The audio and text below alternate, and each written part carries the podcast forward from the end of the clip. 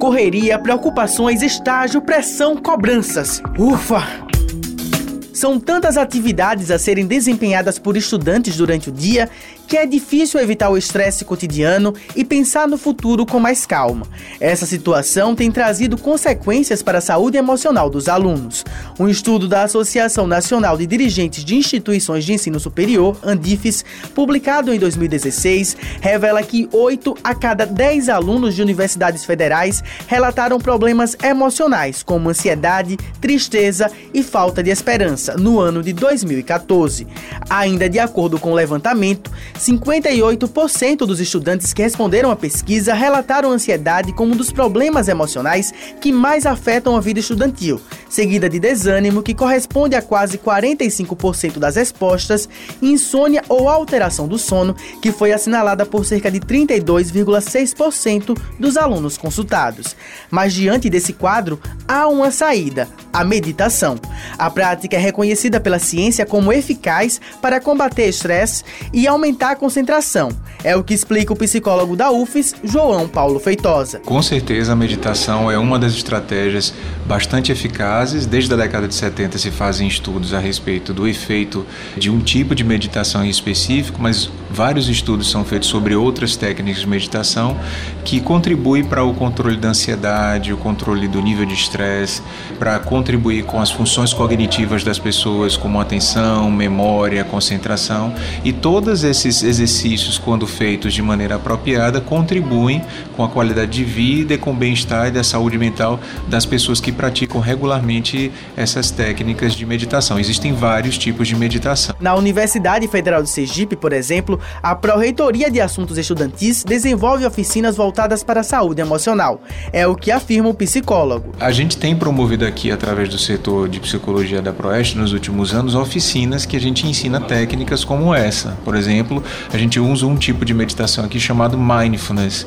que é um tipo de meditação que tem como propósito ensinar as pessoas a lidar com a aceitação de si mesmo, a aceitação dos contextos de, de vida e ensina também estratégias para que a pessoa respire, controle a respiração e consiga lidar com os pensamentos negativos e pensamentos desconfortáveis. Então, essas coisas a gente já tem feito, mas certamente num número muito limitado, que alcança um número limitado de pessoas.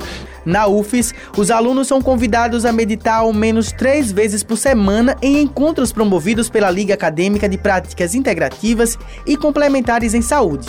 O coordenador da Liga e professor de morfologia, Murilo Marchioro, destaca os benefícios alcançados com a prática. Aqui mesmo a gente tem uma pesquisa, inclusive que a gente publicou, mostrando que a prática de meditação por um mês só, se você praticar todo dia, ela já melhora os estados de ansiedade. Então eu, eu mesmo orientei uma, uma dissertação de mestrado do curso de farmácia, demonstrou que um mês dessa prática, uma, uma prática que a gente chama de NSR, ela, ela melhorou a ansiedade social que é aquele medo, por exemplo, de falar em público, bem essa prática que nós estamos fazendo aqui.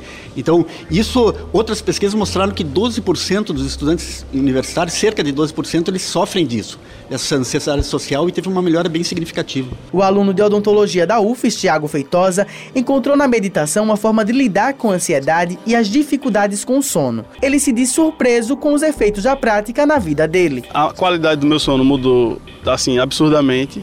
Eu hoje consigo dormir a noite inteira, consigo deitar e ter sono, o que antes não, não vinha, eu precisava ficar acordado um tempão, tentando e me, me esforçando. É, e aí depois eu comecei a pesquisar mais, descobri que existe uma infinidade de, de, de pesquisas em torno da meditação, descobri as práticas integrativas e complementares, que são um eixo da saúde dentro de uma área que a gente chama de medicina complementar ou medicina alternativa. E me apaixonei por tudo que, que as práticas integrativas puderam me propiciar, assim. Tiago costuma meditar uma hora por dia, mas já chegou a meditar por três horas. Ele afirma que a meditação o ajuda a se religar com o presente e proporciona o autoconhecimento. A meditação me faz permanecer aqui, agora. Essa percepção do momento presente, que é tudo que de fato nós temos, nós não não temos nada além disso aqui que a gente está vivendo. Essa sociedade ela vive muito atropelada de estímulos, os super estímulos, desde que a gente acorda até a hora que a gente vai dormir. A gente é bombardeado de estímulos o dia inteiro, então é muito difícil a gente ficar conectado com a gente mesmo no momento em que a gente está vivendo, com as, com as pequenas coisas que a gente está fazendo. É, então a meditação ela me permite me religar comigo mesmo, me reconectar comigo mesmo. Então fica a dica: meditar pode ser um caminho para lidar com as pressões e angústias do dia a dia. Abel Vitor para a Rádio UFES FM.